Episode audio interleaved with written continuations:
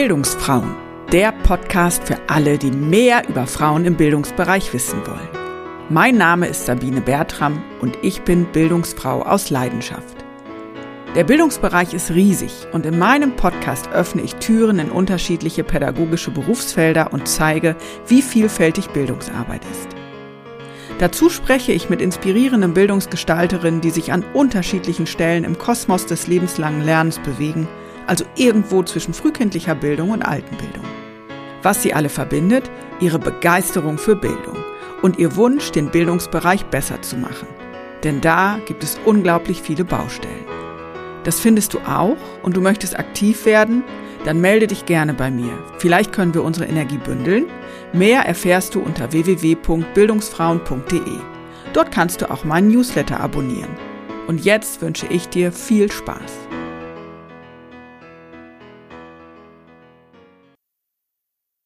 Was ist ein Scheitern? Ein Scheitern ist, jemand hat den Mut gehabt, was zu machen und hat gesehen, dass man auf dem Weg, auf die Art und Weise nicht zum Ergebnis kommt.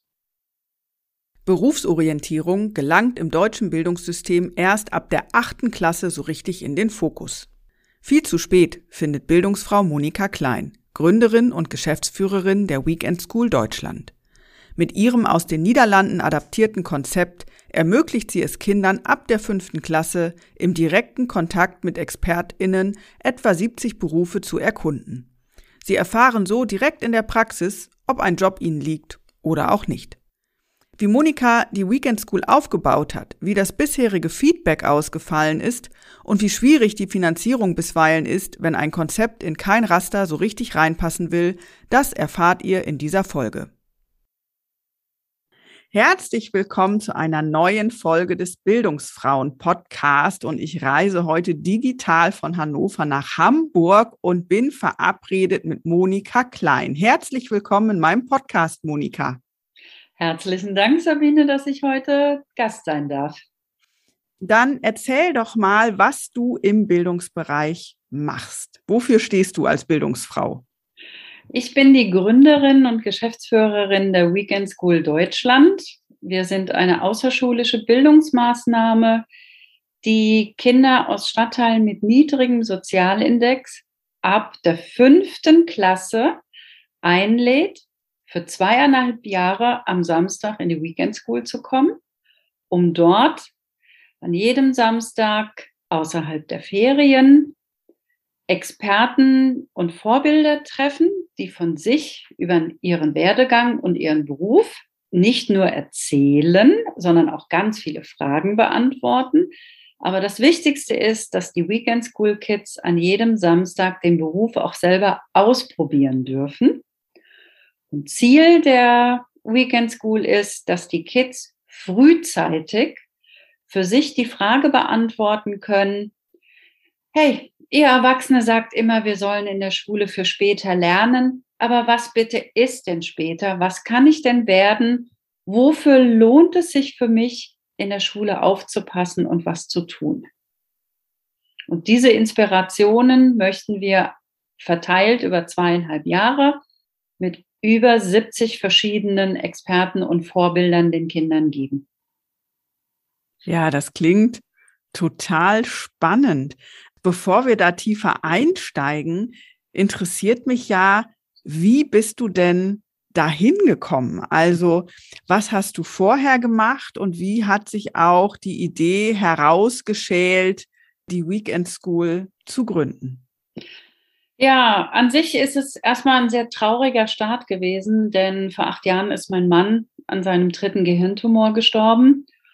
Und ich war damals bummelige 50 und das war so der Punkt in meinem Leben, wo ich so gedacht habe, okay, wie wird es denn beruflich jetzt weitergehen? Denn ich war damals deutschlandweit im Außendienst, mein Sohn war acht Jahre alt und in der Konstellation ohne meinen Mann, der in der Zeit ähm, zu Hause war und sich um das Kind, Haus und Hof gekümmert hat, äh, war es eben nicht mehr möglich, fünf Tage die Woche nicht zu Hause zu sein. Und ja, wie du und die Hörer sicherlich schon ganz oft gehört haben, nehmen Menschen und so wie auch ich dann so einen Anlass, um mal tiefer nachzudenken, was möchte man denn mit den nächsten Jahren, und bei mir waren es damals ja noch so um die 15 Jahre, beruflich weitermachen.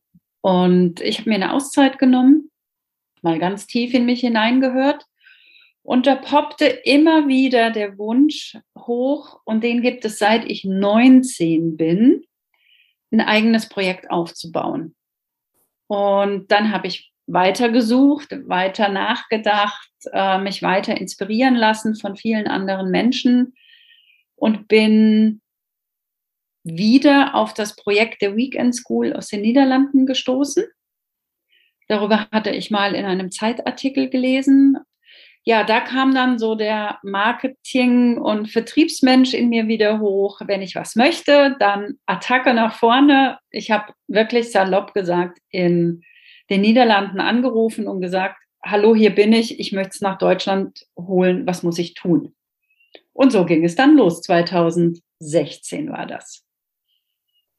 Natürlich ein trauriger Anlass und ich bin gleichzeitig ganz bewegt von der Energie, die für dich daraus erwachsen ist, sicherlich nach einem, ich sage jetzt mal tiefen Tal, wie du ja auch gesagt hast, eine Zeit des Rückzugs und auch der Selbstfindung oder des Herausfindens, was dich eigentlich wirklich antreibt und was du auch gestalten möchtest. Wenn du sagst, du warst im Außendienst, das heißt, du hast vorher keine, ich sag mal, pädagogische Ausbildung oder Bezugspunkte in dem pädagogischen Bereich gehabt?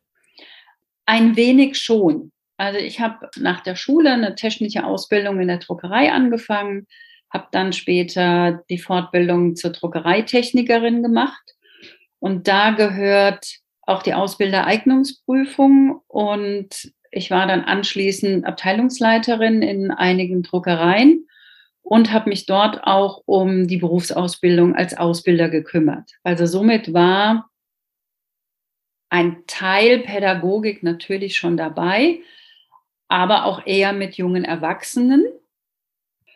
Und parallel dazu habe ich dann aber noch ein BWL-Abendstudium gemacht und habe dann Jahre später bin ich in das Marketing, Business Development und im Vertrieb im Konzern gewesen. Also Pädagogik war immer nur so ein kleiner Teil und diese ganze Kombination, die ich aus diesen knapp 30 Jahren Berufserfahrung aber zusammentragen konnte, war aber ein gutes oder ein sehr gutes Fundament, um eine Bildungsinitiative zu gründen. Denn wie du und auch die Hörer sicher wissen, Pädagogik ist das eine, aber so eine Firma oder eine Bildungsinitiative aufzubauen, hat ja noch ganz viele andere Punkte nebenher, die man bespielen muss. Ja, das stimmt. Und es braucht unheimlich viele PS, gerade auch äh, Bildungsthemen auf die Straße zu bringen, weil es ja kein Produkt ist, was man mal ebenso verkaufen kann und weil ja gerade auch die Menschen, die besonders niedrigschwellige und auch eng begleitete Zugänge zur Bildung brauchen, mhm. ähm, ja in der Regel die Menschen sind, die auch über wenig finanzielle Ressourcen verfügen das habe ich ja auch schon herausgehört, dass du dann mit deinem Projekt gerade auch äh, Kinder und Jugendliche aus Stadtteilen erreichen willst, wo eben die Ressourcen auch weniger ja, verbreitet sind oder nicht so groß da sind. Wie hast du denn dann, um da noch mal einmal kurz äh, weiter einzuhaken, weitergemacht, nachdem du in den Niederlanden angerufen hattest? Wie war die Reaktion? Waren die überrascht, erfreut, irritiert, wie auch immer? Und wie hast du dann in Hamburg angefangen? Also das Schöne war natürlich in dem Artikel, den ich damals in der Zeit gelesen habe über dieses Projekt in den Niederlanden, da war der letzte Satz, dass die Gründerin gerne in weitere europäische Länder sich vergrößern möchte Somit war ich erstmal sehr herzlich willkommen und Deutschland ist ja auch recht groß und hat durchaus auch die Möglichkeiten, so ein Projekt auch aufzuziehen. Ja, wie ging es weiter? Also ich habe 2016 dann sehr oft hospitiert. Ich war sehr oft in Amsterdam, habe mich selber schulen lassen. Wie ist die Struktur? Wie ist der Aufbau? Wie sind die Inhalte? Aber auch, wie baut man so eine Initiative auf? Denn wir heißen ja nicht umsonst Weekend School Deutschland, denn von Hamburg aus starten wir. Wir möchten aber deutschlandweit expandieren. Ja, und dann ging es Schlag auf Schlag. 2017 den Verein gegründet, Weekend School Deutschland. 2018 mit dem ersten Pilotprojekt in Hamburg in einem Stadtteil mit niedrigem Sozialindex mit 15 Kindern gestartet. Über fünf Monate, um mal zu schauen, auch was kann ich eins zu eins aus den Niederlanden übernehmen und was geht gar nicht, was muss angepasst werden, wo sind Schwierigkeiten, was läuft wie geschnitten Brot. Also so in einem kleineren Rahmen erstmal schauen, was geht und was geht nicht. Dann haben wir uns 2018 in der zweiten Hälfte im Verein zurückgezogen, haben das erste halbe Jahr evaluiert, angepasst, um dann mit den Kindern aus dem Pilotprojekt, die nämlich alle unisono gesagt haben, was ein cooles Programm, wir wollen weitermachen und zwar unbedingt, haben wir dann 2019 weitergemacht mit 30 Samstagen über das Jahr verteilt, also 30 Experten, 30 Vorbilder, 30 Inspirationen, Exkursionen auch in Firmen organisiert und so sollte das 2020 eigentlich auch weitergehen, auch mit neuen Gruppen, die dann von unten wieder neu starten. Und dann wissen wir ja alle, dann kam erstmal Corona, was uns dann ordentlich durchgebeutelt hat, denn ins digitale Umsetzen ging so gut wie gar nicht. In der ersten Corona-Lockdown waren unsere Kids auch gar nicht mit digitalen Endgeräten versorgt. Es gab keine stetige Internetverbindung. Ne, das brauche ich gar nicht alles wiederholen. Das kennen wir alles aus der Vergangenheit. Und wir haben dann die Zeit genutzt, mit der ersten Gruppe sie einfach weiter zu betreuen, weil sie sehr unter der Corona-Zeit gelitten haben. Denn es gab tatsächlich auch Eltern, die anfänglich so eine Angst hatten, dass ihre Kinder im ersten Lockdown sich noch nicht mal mit einer Freundin also mit einer einzelnen Freundin mal für eine Stunde zum Spielen treffen durften. Und das war schon eine sehr, sehr, sehr schwierige Zeit. Die Inhalte der Weekend School sind dann erstmal zurückgetreten und wir haben die Kids ja mental und, und psychisch einfach mit aufgefangen. Und dann haben wir dann 2021 mit zwei neuen Gruppen gestartet und 2022 soll es den zweiten Standort in Hamburg geben. Und wir sind auch gerade dabei, den nächsten Standort in Berlin aufzubauen. Spannend, vor allen Dingen, dass Corona euch zwar schon ein bisschen zurückgeworfen hat, dass ihr aber jetzt mit Vollgas nach vorne geht und äh, größer werdet. Wichtig war wirklich die Zeit dann intern zu nutzen, um ja den ganzen Hintergrund aufzubauen. Ne? Also unsere eigene IT aufzusetzen, weitere Freiwillige zu finden und ähm, ein gutes Fundament einfach aufzubauen, um dann ja die Ausweitung des Programmes auf weitere Standorte, auf weitere Gruppen, dann, ja, sag mal salopp, aus dem Ärmel zu schütteln. ja. Nun sprichst du die ganze Zeit von wir. Wer neben dir ist denn noch dabei oder wie groß ist die Weekend School Deutschland? Also das ist wirklich ganz, ganz, ganz, ganz großartig. Wir haben im Moment, also wenn ich sie alle zusammenzähle, sind wir weit über 100 Ehrenamtliche, die engagiert sind. Das sind allerdings auch Experten und Vorbilder, die ein- oder zweimal im Jahr sich engagieren. Das sind aber auch ganz viele Weekend School Friends, die am Samstag vor Ort bei der Arbeit mit den angehenden Jugendlichen unterstützen. Aber es sind auch um die 20, 25 Ehrenamtliche, die uns im Verein bei der Organisation helfen. Und dank der einen oder anderen Förderung konnten wir inzwischen auch eine Projektkoordinatorin einstellen, sprich, ich muss jetzt nicht mehr die Samstage koordinieren und organisieren. Das konnte ich inzwischen abgeben. Und es gibt natürlich noch Vereinsmitglieder und ja, ein ganz großes Dank auch an unsere Förderer, die uns das ganze Projekt auch ermöglichen. Das heißt, dass die Weekend School wirklich getragen wird von ganz viel Begeisterung und von ganz viel Commitment von Menschen, die Kindern und Jugendlichen ihr Wissen weitergeben möchten, die unterstützen möchten und die, ich sage jetzt mal, äh, Bildungslücken schließen möchten und Brücken bauen möchten in eine gute Zukunft. Ja? ja also was man wirklich sagen kann, allen ist gemeinsam, dass ihnen Bildungsgerechtigkeit sehr, sehr wichtig ist, dass sie ihren Teil dazu beitragen möchten. Und nicht umsonst nennen wir uns alle Perspektivgeber. Denn getragen ist das Programm natürlich von den finanziellen Mitteln unserer Unterstützern und dem Engagement. Aber an aller, allererster Stelle steht das riesengroße Interesse der angehenden Jugendlichen, die im Programm mitmachen.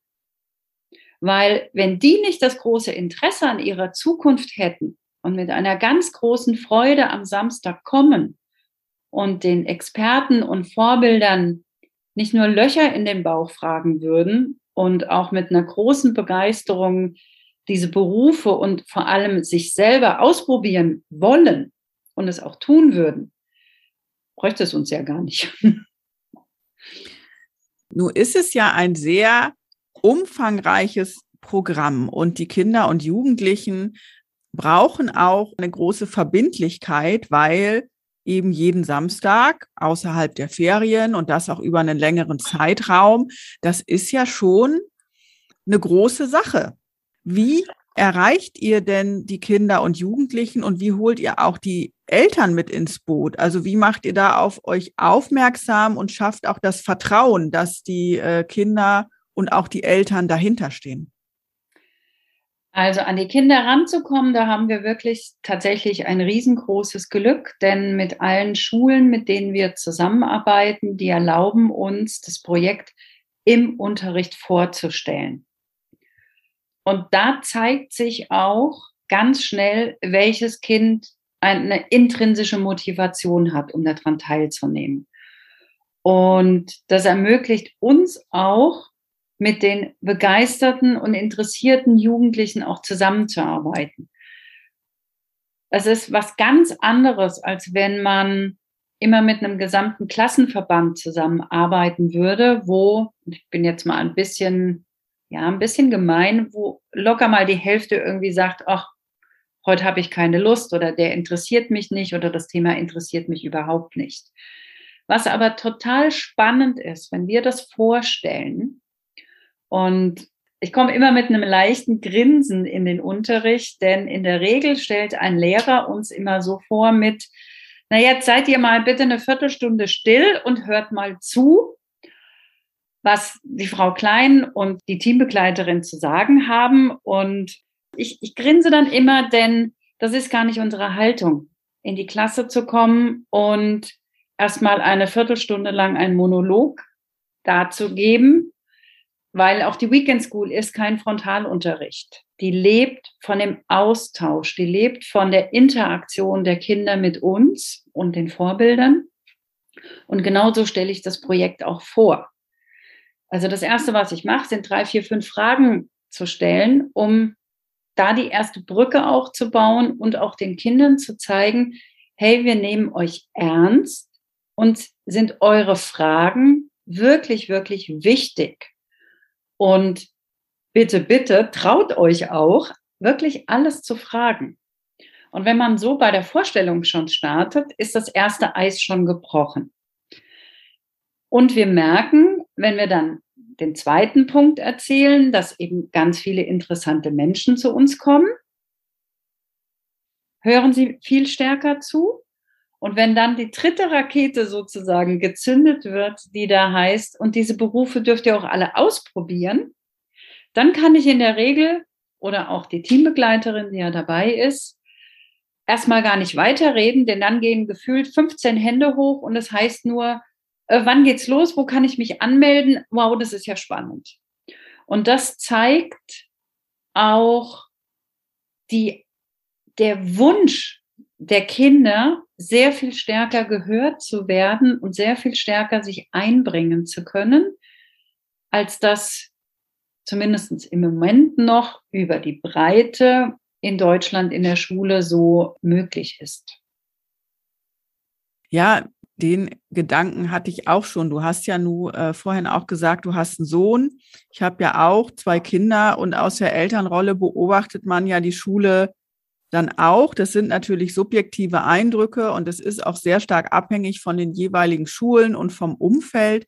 Aber wie hast du das bei deinem Sohn erlebt? Spielte da äh, Berufsorientierung eine Rolle im Unterricht oder auch die Orientierung hin zu, was sind deine Stärken? Oder war das eher unter ferner Liefen und andere Themen standen im Fokus? Also da muss ich dann äh, tatsächlich für Hamburg mal eine Lanze brechen. Hamburg hat für meinen Geschmack schon eine sehr gute Berufs- und Studienorientierung im Unterricht über die Schuljahre implementiert. In der Regel fängt sie aber vom Fokus her eher in der achten Klasse an.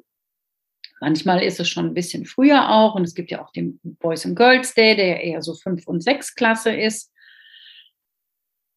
Also ich möchte gar nicht die Schule angreifen. Dadurch, dass das Schulsystem in Deutschland so ist, wie es ist, mit seinen locker zehn Schulfächern und man muss immer noch viel Wissen vermitteln und, und, und, und, und, könnte Schule das, was wir leisten, also die Kinder im Laufe von zweieinhalb Jahren mit rund 70 verschiedenen Menschen zusammenzubringen, das können sie in dem jetzigen Format, wie sie unterwegs sind. Und da ist es egal, ob es jetzt Hauptrealschule, Gymnasium oder wie in Hamburg Stadtteilschulen und Gymnasium, ähm, das können die ja gar nicht leisten. Und somit bieten wir eigentlich eine Vertiefung der Berufs- und Studienorientierung und auch dem Fokus auf, was kann ich, wo drin bin ich gut, was macht mir Spaß, wo passt auch meine Persönlichkeit hin. Denn diese drei Dinge ermächtigen den Menschen ja, eine gute Entscheidung zu treffen. Wie gesagt, ich sehe uns eher als Zusatz zum bestehenden System. Schule macht sich auf den Weg, Schule verändert sich. Und das ist auch gut so. Aber wir sind eine außerschulische Bildungsmaßnahme, die Kindern, die noch mehr wissen möchten, die Möglichkeit geben. Ja, und ihr startet dann direkt in der fünften Klasse oder ist es unterschiedlich, in welche Klassenstufen ihr hineingeht, um Kinder und Jugendliche für die Weekend School zu begeistern?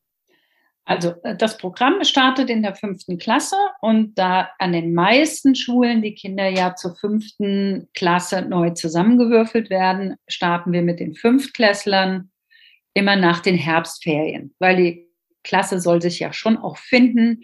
Die Kids sollen sich in den neuen Rahmen in der neuen Schule auch wohlfühlen.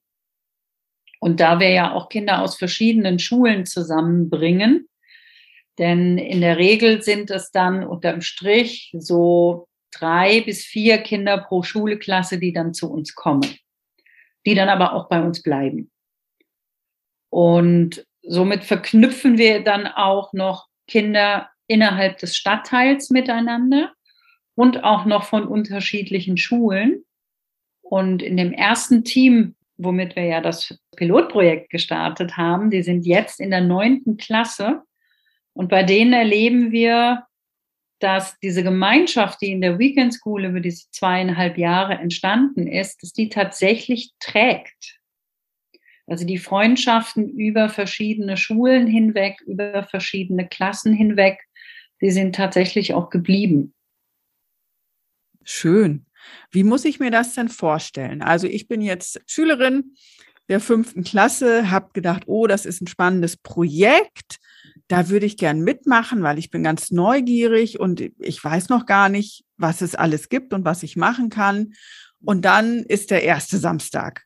Wo muss ich hinkommen? Wie fängt das an? Wie ist so ein Tag strukturiert? letztendlich haben wir unabhängig, ob wir einen Workshop oder eine Exkursion in ein Unternehmen haben, immer den gleichen Ablauf. Es gibt eine kleine Morgenrunde, denn wir sehen die Kinder ja nur einmal in der Woche. Und gerade Corona oder jetzt auch den unleidlichen Ukraine-Konflikt zeigt es ja, dass wir die Kinder wirklich in ihrer Lebenswirklichkeit abholen müssen. Was bewegt sie gerade? Was haben sie die Woche über erlebt? Dafür gibt es natürlich einen Raum. Dann wird das Vorbild oder der Experte oder Expertin ähm, dazugeholt und darf sich, sagen wir mal, in einer Viertelstunde, vielleicht 20 Minuten persönlich vorstellen. Während dieser Zeit sollen die Kinder schon ganz viele Fragen stellen und das machen sie auch. Und oft passiert es tatsächlich, dass diese Vorstellungsrunde aus dem Interesse her der Kinder schon mal wirklich 20 Minuten dauert, weil sie den Experten wirklich Löcher in den Bauch fragen. Und es zeigt uns auch schon mal am Anfang, was sind so die Punkte, die die Kinder interessieren bei dem Menschen oder bei dem Berufsfeld, den er mitbringt, worauf wir dann natürlich auch total gerne eingehen. Dann gibt es an jedem Tag zwei bis drei vorbereitete praktische Einheiten. Und ich sage bewusst zwei bis drei, denn wir gehen an jedem Samstag sehr stark darauf ein, wo legen die Kinder ihren Schwerpunkt. Also was interessiert sie an dem Tag dann doch noch stärker? Und arbeiten dort auch immer sehr viel mit Puffern. Soll quasi heißen, wir haben einen Ablaufplan, der aber sehr stark durch Partizipation der Kinder auch mitgesteuert wird. Also ich gebe mal so, so ein Beispiel. Letzten Samstag hatten wir den Geschäftsführer Tarek Müller von About You. Und die Diskussion ging sehr schnell bei den Kindern los. Wie hast du denn das geschafft, eine Firma zu gründen? Dann hatten wir auch Fragen zur Nachhaltigkeit und zu dem eigenen Konsum. Und die praktischen Arbeiten der Kinder waren dann, sie durften ihre eigene Firma gründen, also im Geiste. Sie sollten überlegen, was braucht die Welt? Was könnten sie einbringen? Wie würden sie das organisieren? Das findet auch immer dann in Gruppenarbeiten statt. Und was dann uns auch ganz wichtig ist, die Kinder sollen sich auch ausdrücken. Sie sollen auch den anderen Teilnehmern aus der Gruppe und auch den Experten und den freiwilligen Helfern, die sie unterstützen an dem Tag bei diesem kreativen Prozess, die Ergebnisse auch präsentieren. Also das ist auch ein ganz wichtiger Kernpunkt der Weekend School, dass die Kids ohne Bewertung, denn wir sind ein komplett bewertungsfreier Raum, sich ausprobieren im Präsentieren, auch in den verschiedenen Möglichkeiten. Mal gibt es ein Plakat, mal können sie sich entscheiden, ein Rollenspiel zu machen oder auch einen kleinen Film drehen, der dann gezeigt wird mit dem Handy. Also da dürfen die Kids wirklich sehr, sehr frei agieren und sich selber und ihren Interessen auch einbringen, was sie auch von Samstag zu Samstag immer mehr für sich in Anspruch nehmen. Und das ist wirklich sehr, sehr schön zu sehen. Und wenn Sie das dann vorgestellt haben, dann gibt es noch eine Feedback-Runde. Was hat mir heute besonders gut gefallen? Und wenn es dann so Feedbacks gibt wie, danke, dass Sie uns ernst nehmen. Danke für Ihre Zeit. Oder auch, das ist jetzt am Samstag gefallen, ach, also bis letzte Woche wollte ich eigentlich noch Innenarchitekt werden, aber jetzt, jetzt habe ich ja vielleicht sogar auch den Mut, eine eigene Firma zu gründen. Wenn das tatsächlich geht, das wäre ja großartig. Und das waren Mädchen, die im Bereich Tierschutz was machen möchte, der ihr auch privat sehr, sehr wichtig ist. Die hat immer ganz viele kleinere Haustiere, um die sie sich kümmert. Selbst in der Pause hat sie ein Eichhörnchen gefunden, was verletzt war und hat dann gefragt, ob sie sich kurz darum kümmern darf und hat gleich rumtelefoniert, wer das abholen kann. Also das war wirklich großartig zu sehen. Auch diese Verknüpfung, die dann auf einmal stattgefunden hat, zu sagen, ach, das, was mich privat interessiert, das könnte später vielleicht auch etwas sein, womit ich mein Geld verdiene oder was ich beruflich dann eben machen werde. Und das war wirklich, also großartig. Und das ist auch so unsere Motivation, tatsächlich an jedem Samstag diese Feedbacks und dieses Erleben der Kinder, dass sie, obwohl sie in der fünften, sechsten und siebten Klasse sind, ja wirklich sehr weit weg noch von, wie wird es denn nach der Schule für mich weitergehen, dass das permanent in ihrem Kopf präsent ist und dass sie sich sehr wohl im Alter von 10, 11 und 12, 13 Jahren Gedanken über ihre Zukunft machen. Ja, das Spannende finde ich ja, dass durch diese ganz verschiedenen Vorbilder und durch die Möglichkeiten, die dann entstehen, dass ja auch das in meinem Verständnis auch eine Hinführung zu New Work ist. Ne? Wie möchte ich eigentlich arbeiten? Was ist mir wichtig? Wofür kann und muss ich dann auch Verantwortung übernehmen? Ne? Also das, das ist ja ein ganz anderes Verständnis von Arbeit, was ja vielleicht auch im Gegensatz zu einem allgemeingültigen Verständnis von Arbeit als Pflicht und Arbeit als Anstrengung und Arbeit muss irgendwie hart sein und schwer sein und blöd sein steht und was ja vielleicht auch so ein bisschen kollidieren kann, ne? Also in der Familie. Erlebt ihr da was? Also das, wie, ja. wie reagieren die Familien darauf? Also es gibt zwei, drei Punkte. Also zum einen möchte ich gerne nochmal betonen, wir legen nicht nur den Wert darauf, alles immer ganz toll und ganz easy darzustellen, sondern schon sehr klar auch die Experten in unserem Vorgespräch bitten wir sie immer auch,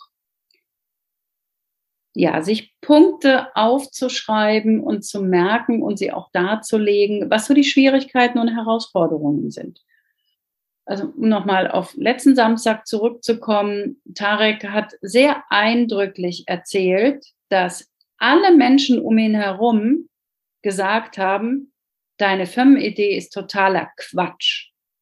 Das gibt es schon und die sind schon groß und was meldest du dir eigentlich ein? Denn man muss dazu sagen, Tarek hat mit 15 seine erste Firma gegründet, wo er kleine Dinge im Internet verkauft haben und hat so Stück für Stück einfach selber dazugelernt. Und da hören die Kinder dann schon sehr aufmerksam auch zu, so nach dem Motto, ach, okay, ich kann es, ich könnte es schaffen, aber es ist beileibe nicht leicht. Und genau diese Stolpersteine erleben einige auch in der Familie. Also angefangen von Familien, die Mädchen gar nicht in Führungsrollen, in Studienberufe, in Abitur sehen, bis hin zu, ja, du heiratest ja doch und bleibst dann zu Hause, weil du dann zwei, drei Kinder kriegst. Also das gibt es auch. Es gibt aber auch Eltern, und wir besuchen auch die Eltern einmal im Jahr zu Hause, um mit ihnen ins direkte Gespräch zu gehen ihnen zum einen aufzuzeigen, was die Kinder Tolles erleben, wen sie kennenlernen und auch den Eltern zu zeigen, was für tolle Kinder sie haben. Also in der Schule gibt es ja, also bei uns in Hamburg, die sogenannten Lernentwicklungsgespräche. Und die sind ja sehr oft sogenannte Sandwich-Gespräche. Ne? Zwei, drei Sätze am Anfang, die sind nett und freundlich. Zwei, drei Sätze am Ende, die sind immer nett und freundlich. Und dazwischen drin gibt es eine große Latte an, was die Kinder alles noch verbessern müssen. Das ist auch okay, gar keine Frage. Aber für meinen Geschmack, und wenn ich überhaupt eine Kritik an, am deutschen Schulsystem überhaupt anbringen möchte, ist es tatsächlich der Punkt, wir ermächtigen in der Regel, wirklich schwarz-weiß gedacht, viel zu wenig die positiven Stärken der Kinder, die wir schon haben, sondern wir pressen sie im Allgemeinen viel zu sehr in, das müsst ihr alles wissen und können. Und das, was die Kinder wirklich selber mitbringen, wird so als, sage es mal salopp, als nettes Add-on gesehen. Und ich schätze, mit einer sehr viel stärkeren Stärkenorientierung würden wir mehr erreichen. Und wir würden vor allem Kinder, die jetzt vermeintlich nicht in unser doch sehr strenges Korsett passen, sehr viel mehr empowern können. Und das erleben wir bei der Weekend School, dass das tatsächlich funktioniert und es auch in die Familien reingetragen werden. Also mein allerschönstes Erlebnis bei einem Elterngespräch war, dass eine Mutter mir gesagt hat, wissen Sie, Frau Klein, dadurch, dass mein Kind sich so interessiert für seine Zukunft und so begeistert dabei ist, habe ich jetzt auch eine Fortbildung angefangen. Ich möchte jetzt auch weitermachen. Ich glaube jetzt auch wieder ein Stück mehr an mich, dass ich auch noch was erreichen kann. Denn es gibt ja einen ganz unschönen Punkt in Deutschland. Sehr oft bekommen Menschen mit Migrationshintergrund, die eine andere Art von Ausbildung oder Berufserfahrung haben, als die wir in Deutschland gewohnt sind, ja oft auch nicht die Chancen und die Möglichkeiten. Ne, salopp gesagt, Berufserfahrung ist gut und schön, aber ohne eine Ausbildung Pech gehabt. Und dann werden sie oft niedriger eingruppiert, sie bekommen schlechtere Jobs angeboten. Also ne, so diesen ganzen Rattenschwanz, der da so hinterhängt. Und das transportieren sie dann oft unbewusst auch ihren Kindern. Und dadurch, dass wir ihnen die Möglichkeiten aufzeigen, sie stärken, vor allem in dem Glauben an sich selbst, denn wir wissen alle, Glaube versetzt Berge, wirken wir auch in die Elternhäuser rein und ja, ich kann jetzt nicht sagen, in 100 Prozent gewinnt es, gar keine Frage. Ne? Wir haben die Kinder dreieinhalb Stunden in der Woche. Das kann kein 24 Stunden, sieben Tage aufwiegen. Aber es ist ein Baustein, ja, in dem Leben der Kinder, wo wir sagen, glaubt an euch, wir machen sie stark, wir empowern sie. Und das eine oder andere Kind ist durchaus rebellisch genug, das zu Hause dann auch durchzudrücken. Ja, ich bin gerade ganz berührt ne, von deiner Beschreibung auch, ähm, die ja so schön zeigt, wie eng Empowerment und Lernen ja. zusammenhängen und wie viel Lernen und die Entwicklung von Zukunftsperspektiven auch zu tun haben mit, ich glaube an mich. Ja. Ich also glaube, dass ich den nächsten Schritt machen kann. Ja, also was zum Beispiel ein, noch ein ganz eindrückliches Beispiel ist, wenn ich die Kinder bei der Vorstellung frage, was kommt für euch nach der Schule? Und spannenderweise, in jeder Klasse gibt es vier, fünf, sechs, sieben Kinder, die sagen, Abitur ist nach der Schule. Das verknüpfen die in der fünften Klasse noch gar nicht mit einer normalen Schullaufbahn. Und wenn wir dann uns die Kinder anschauen, die in der Weekend School im dritten Jahr, also in der siebten Klasse sind, haben mehr als die Hälfte die Möglichkeit vor Augen, ach, also wenn ich jetzt mich wirklich anstrenge und noch weitermache, da könnte ja tatsächlich auch das Abitur als Möglichkeit auftauchen. Also verstehe mich nicht falsch, Sabine. Ich glaube nicht, dass alle Kinder in, in Deutschland Abitur machen müssen, um Gottes Willen. Aber allein diese Haltung, es könnte für mich möglich sein, schafft ja wieder einen stärkeren Glauben an sich selber, schafft eine Motivation, durchzuhalten, dran zu bleiben, weiterzumachen. Und wenn allein die Kinder schon wirklich mit einem Schulabschluss aus der Schule rausgehen, ne, jetzt unabhängig nach der neunten, nach der zehnten oder oder zwölf oder dreizehn mit dem Abitur oder Fachabitur oder einem anderen Schulabschluss, dann ist ja schon mal so viel geholfen. Denn ich glaube, über Deutschland hinweg gibt es gut 20 Prozent der Kinder, die ohne Schulabschluss von der Schule abgehen. Und wenn dieser Glaube an sich selbst ihnen so viel Motivation gibt, dass sie durchhalten, dranbleiben, sich zusammentun zum Lernen, um ihr Ziel zu erreichen, dann haben wir schon einen riesen, riesen Baustein für mehr Bildungsgerechtigkeit getan. Also ich kenne das und auch solche Aussagen aus dem zweiten Bildungsweg, also an Volkshochschulen zum Beispiel, wenn Jugendliche und junge Erwachsene, die im ersten Anlauf im Schulsystem gescheitert sind, dann im zweiten Anlauf mit einer anderen Betreuung, die auch ganzheitlicher ist und die die Menschen eben ermutigt, dann ihren Weg gehen und die Kurve kriegen, ganz salopp gesagt. Ne? Von daher finde ich, ist es ein elementar wichtiger Punkt und umso besser auch und umso schöner, dass die Weekend School das schafft, viel früher anzusetzen.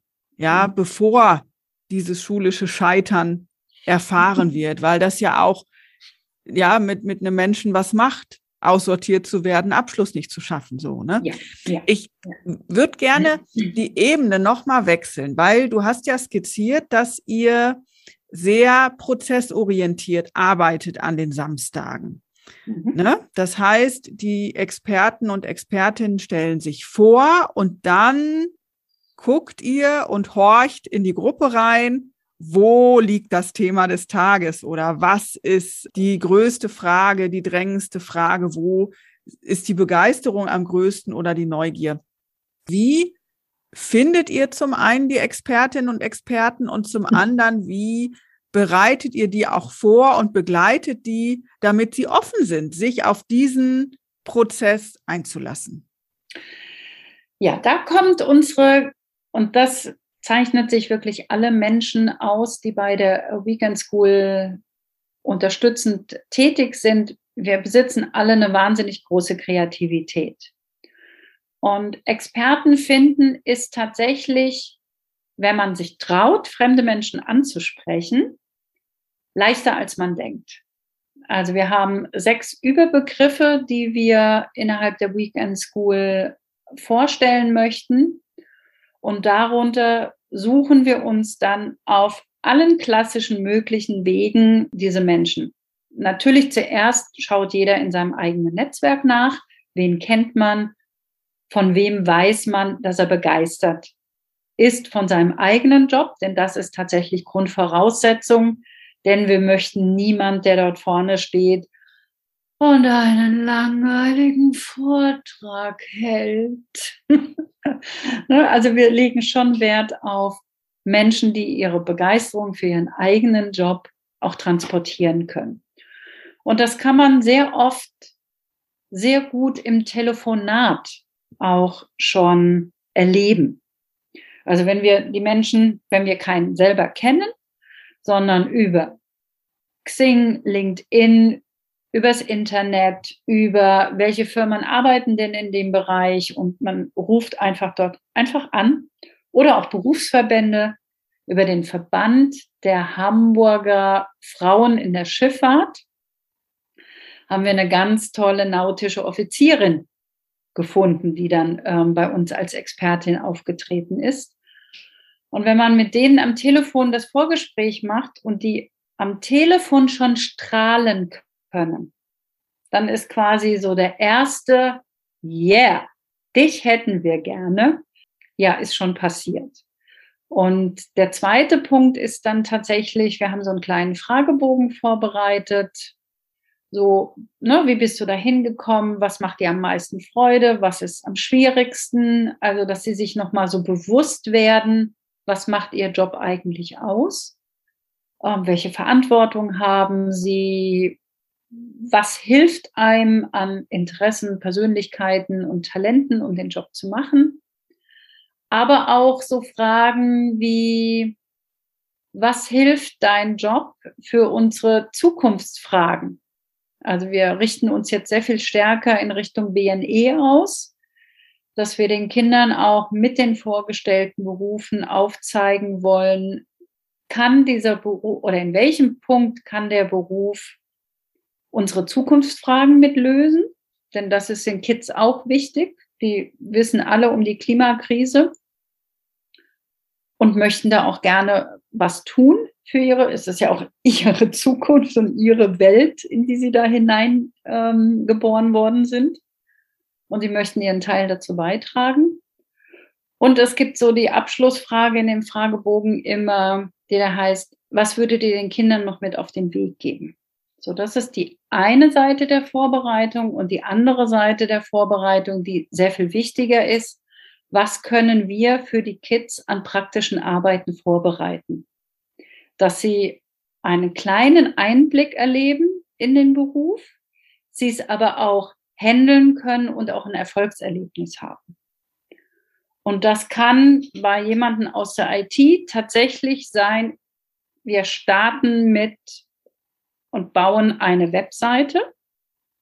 Äh, die Kids lernen HTML-Begriffe und sehen innerhalb von fünf Minuten, dass tatsächlich mit dem einen oder anderen HTML-Begriff ähm, es auch sichtbar werden kann. Das geht hin bis zu, mit der nautischen Offizierin haben wir Knoten geübt, was einige äh, sehr an die Verzweiflung gebracht hat, denn Seemannsknoten können durchaus schwer sein.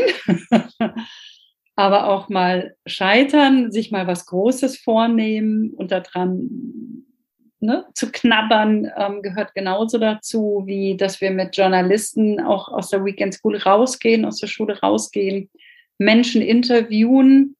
Was haben Sie für einen Beruf? Macht der Spaß? Haben Sie das Gefühl, Sie werden gut bezahlt oder nicht? Und Sie dann quasi Journalist werden für einen Tag. Also das sind ganz, ganz viele, ganz unterschiedliche Dinge, die wir mit den Kindern machen aber immer bezogen auch auf den jeweiligen Experten, dass er sich an dem Tag dort auch wieder sieht. Denn dann ist auch er oder sie authentischer und umso authentischer der Tag für die Kinder dargestellt wird und abgehalten wird, umso mehr nehmen sie für sich auch mit. Ja, das klingt wirklich nach einer sehr ausführlichen Vorbereitung und auch nach sehr viel Durchdenken, Planen, Organisieren. Mhm. Ähm, jetzt hast mhm. du ja schon vorhin geschildert, wie viele Ehrenamtliche dabei sind und dass es jetzt langsam auch geklappt hat, dass ihr eine Finanzierung habt für eine Projektkoordinatorin. Ähm, wie war und ist insgesamt so diese Situation mit Gründung im Bildungsbereich, mit Finanzierung? Woher gab es vielleicht einen Anschub? Oder sind auch Unternehmen mit dabei, die das sponsoren, weil es ja auch zum Thema und zum Stichwort Fachkräftemangel durchaus Abhilfe schaffen kann, wenn Schülerinnen und Schüler schon sehr früh auch ungewöhnliche Berufe kennen und eine Begeisterung wecken. Also wie bist du da vorgegangen und was waren so die einzelnen Bausteine oder Puzzleteile für die Finanzierung? Also Puzzleteile trifft es tatsächlich ganz gut, denn alle Vereine, die sich mit Projekten finanzieren müssen, kennen das. Es hilft, viele verschiedene Säulen aufzubauen. Und das haben wir von Anfang an auch verfolgt. Also wir haben Anträge bei Stiftungen gestellt. Wir werden von Firmen unterstützt. Wir werden von Privatpersonen unterstützt. Und der Bereich öffentliche Gelder, der ist noch so ein bisschen stiefmütterlich. Aber das hängt auch damit zusammen, dass wir dort in kein rechtes Raster reinpassen. Denn zum Beispiel Berufsorientierung wird ja sehr stark auch von äh, staatlicher Seite unterstützt. Und jetzt kommt das große Aber. Erst ab dem Alter von 14, 15 Jahren. Also unser präventiver Ansatz und auch unsere Länge der Dauer fällt durchaus bei vielen Ausschreibungen durchs Raster. Das ist tatsächlich so eine Seite der Herausforderung. Und die zweite ist dein Stichwort. Ja, wir sind ein Teil, der gegen den Fachkräftemangel ähm, anarbeitet. Aber ich muss auch sagen, wir müssen bei doch nicht unerheblichen Anzahl an Unternehmen ein dickes Brett bohren in Richtung, warum ist denn Prävention bitte auch wichtig? Denn ich höre schon auch immer mal wieder die Rückmeldung, dass sie das Programm großartig finden, aber fünf Klässler bitte nicht unterstützen wollen, weil das dauert ja viel zu lange, bis sie dann vielleicht auch zu sich in den Betrieb kommen. Ich kann diese Haltung verstehen, denn viele Unternehmen haben heute, spätestens morgen oder übermorgen auch das Problem. Da ist das Interesse sehr viel stärker, sich um Neunt- und Zehntklässler zu interessieren und dort was zu tätigen und zu unterstützen. Aber unterm Strich, Prävention hilft halt auch sehr stark. Und ähm, ja, somit müssen wir für unsere präventive Arbeit sehr viel stärker eine Lanze brechen. Aber ne, du weißt, mit viel Engagement und mit viel Freude und mit viel ja, Esprit ähm, gelingt das. Aber es kostet auch Kraft, gebe ich ganz unumwunden zu. Ja, das glaube ich. Und es deckt sich ja auch mit den Bildungsfrauen, die ich auch schon im Podcast hatte, Wenke Stegemann von Stories for Tomorrow und auch Jenny Busch und Hannah Schmidt-Friedrichs von Climb mhm. in Hamburg, ähm, wo ja die Finanzierung auch langsam aufgebaut worden ist, wo es auch von Projekt zu Projekt geht, wo es auch oft schwierig ist, ähm, ja, öffentliche Gelder anzuzapfen oder eine Struktur zu finden, die auch förderwürdig ist, weil eben diese ja außerschulischen Lernangebote, gerade wenn sie anders ansetzen als das bisher Dagewesene. Und das ist ja auch dein Ansatz, ne, was ich so raushöre, mhm. wenn ähm, Unternehmen sagen, Fünfklässler sind zu klein und das ist aber zu präventiv, ja, in Anführungszeichen, dass da einfach unheimlich viel noch geschehen muss, um Bildung wirklich breit und niedrigschwellig zu denken und da auch entsprechende Förderregularien auch ähm, zu entwickeln und zur Verfügung zu stellen. Ja, und es gibt noch einen zweiten Punkt, der uns es ein wenig schwerer macht, dadurch, dass wir quasi ein Programm haben. Und bei vielen Stiftungen steht in der Satzung, und deswegen können Sie da auch nicht von weg, dass sie immer wieder neue Projekte unterstützen wollen. Und tatsächlich ist bei vielen Stiftungen ein neuer Standort und eine neue Klasse kein neues Projekt. Und der nächste Punkt ist tatsächlich auch noch, dass einige Stiftungen ganz klar sagen, euren ureigenen Vereinsgrundsatz oder eure Vereinsarbeit, die unterstützen wir nicht, sondern wir unterstützen nur neue innovative Projekte. Und von daher gibt es im Fundraising den Begriff der Projekteritis, die wir in Deutschland haben. Wir sollen also immer wieder irgendwas Neues uns ausdenken, immer wieder uns um neue Menschen kümmern oder es leicht verändern, ähm, damit es förderfähig ist. Und das ist auf der einen Seite ist das sicher gut, um interessante Projekte auch ähm, den Weg zu ebnen. Aber für bestehende Projekte, die dann das Gleiche immer weitermachen, weil es sich als wirkungsvoll erwiesen hat, macht das die Finanzierung natürlich unfassbar schwer. Aber das sind unsere Rahmenbedingungen in Deutschland. Es ist so. Ja, ja, und das betrifft ja nicht nur Bildungsinitiativen, die außerschulisch sind, ja. sondern es betrifft wirklich alle. Ich kenne das aus der Weiterbildung auch, ja, dann wieder eine Ausschreibung, wieder ein Projekt, ja, und dann soll das irgendwie überführt werden, aber es sind da keine Ressourcen da, weil ja schon wieder das neue Projekt beantragt werden muss, auch um Stellen abzusichern. Ne? Also das ist wirklich eine ganz, ganz große Schwierigkeit im deutschen Bildungssystem und so wie die Rahmenbedingungen aktuell gestrickt sind. Ja, ähm, also von daher also nur noch so ein kleiner Satz möchte ich auch alle Vereine da draußen, also jetzt mal unabhängig ob Bildung oder nicht, ähm, wirklich ermutigen, holt euch auch Menschen rein, die Spaß haben an BWL, an Marketing, denn wenn man trommeln kann für sein Projekt, wenn man Menschen findet, die gerne einen Antrag schreiben, zahlt das über den Umweg selbstverständlich sehr, sehr, sehr stark auf das eigene Projekt und die Projektmöglichkeiten ein. Und das rettet uns auch so ein bisschen. Ne? Ich komme aus dieser Schiene. Ähm, ich kann Marketing, ich kann Business Development, ich kann Vertrieb, ich kann PR mit Unterstützung natürlich von unseren Freiwilligen. Aber das ermöglicht uns, so eine Initiative aufzubauen. Und der pädagogische Bereich, den hole ich mir rein. Und das ist sehr viel leichter. Ja, das ist auch, finde ich, nochmal eine wichtige Erkenntnis, die auch wirklich nochmal mehr raus, sage ich jetzt mal, in die Fläche muss. Also die beste Idee bringt nichts, wenn man diese Idee nicht begeistert vermitteln kann und damit andere Menschen für sich gewinnen kann.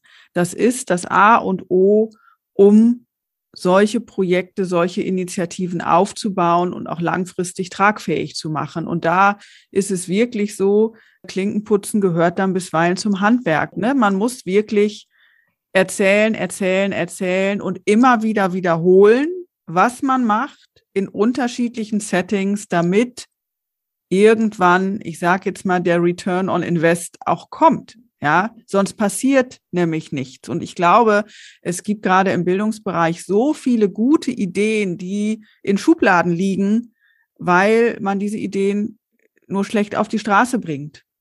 Ja, und ein, ein, zweiter Punkt, und ich glaube, da können wir als Organisationen auch noch oder sollten wir noch ein bisschen über unseren Schatten springen, vielleicht weniger Initiativen gründen, sondern die, die da sind, dass die sich dann auch über die Zeit zusammenschließen, zusammenarbeiten. Denn ne, wenn drei Organisationen zusammen sich ums Fundraising kümmern, das ist sehr viel schlagkräftiger, als wenn es jeder alleine macht.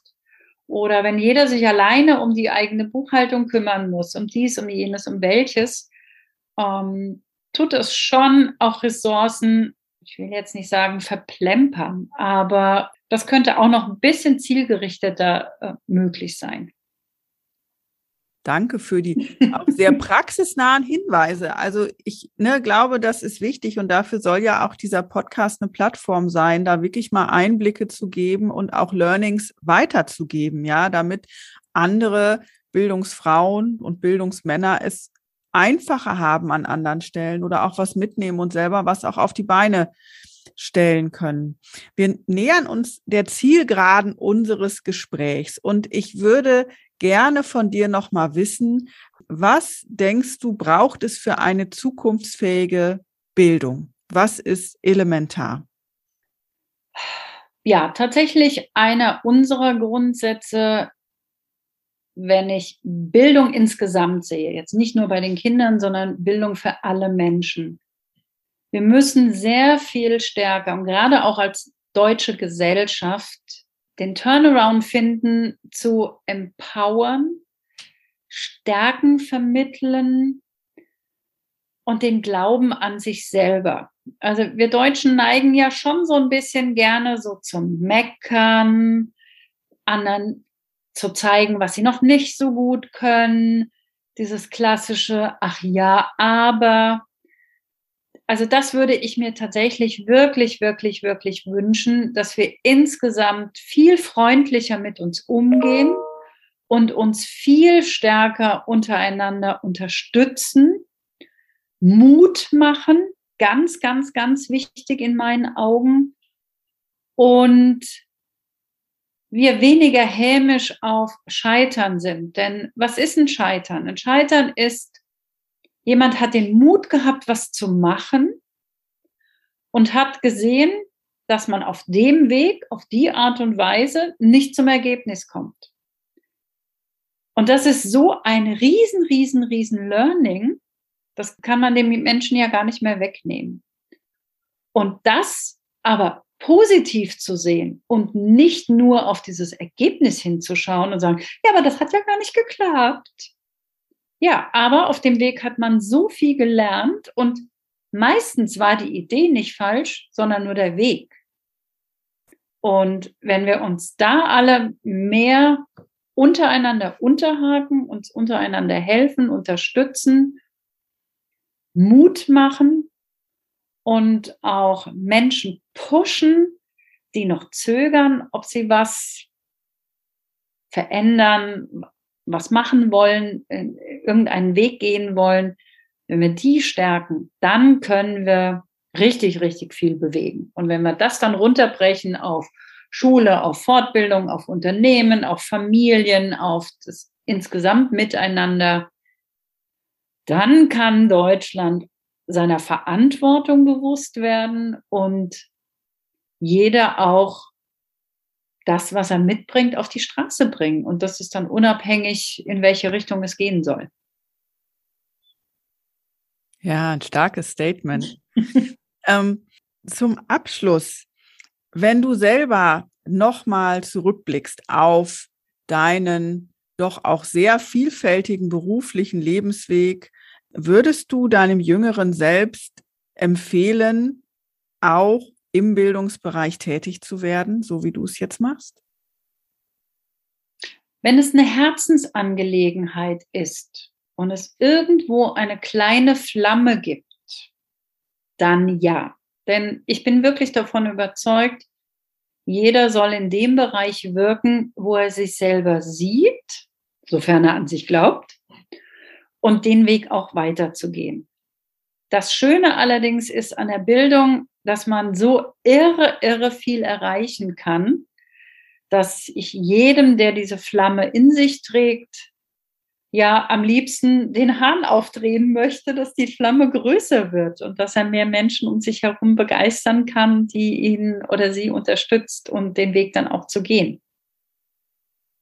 Ja, vielen Dank, liebe Monika, für ja, deine Einschätzung und auch für das ausführliche Interview, wo wir wirklich in ganz unterschiedliche Bereiche reingeschaut haben und äh, ja auch Ideen formuliert haben, was in der Bildung in Deutschland noch besser werden kann. Vielen Dank auch für dein Engagement und viel Erfolg weiterhin mit der Weekend School.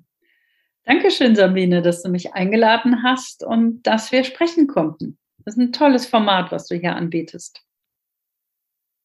Ich bin beeindruckt. Zum einen von Monikas Begeisterung und Engagement, zum anderen vom Durchhaltevermögen und der Energie der teilnehmenden Schülerinnen. Die eigene Zukunft in die Hand zu nehmen und konkrete berufliche Visionen zu entwickeln und damit auch mehr Motivation fürs Lernen zu erlangen. So einfach kann es sein und gleichzeitig so schwer, wenn man sich die Rahmenbedingungen anschaut. Es gibt wahrlich noch viel zu tun im Bildungsland Deutschland. Und wieder gab es spannende weibliche Einblicke in den Bildungsbereich. Du willst mehr? Weitere Folgen findest du auf www.bildungsfrauen.de und natürlich überall, wo es Podcasts gibt. Dort kannst du auch gerne ein Like dalassen. Du willst nichts verpassen? Dann folge mir auf Instagram oder LinkedIn. Und ich freue mich auch, wenn du mir einen digitalen Kaffee spendierst für diese Folge. Die Links findest du in den Show Notes.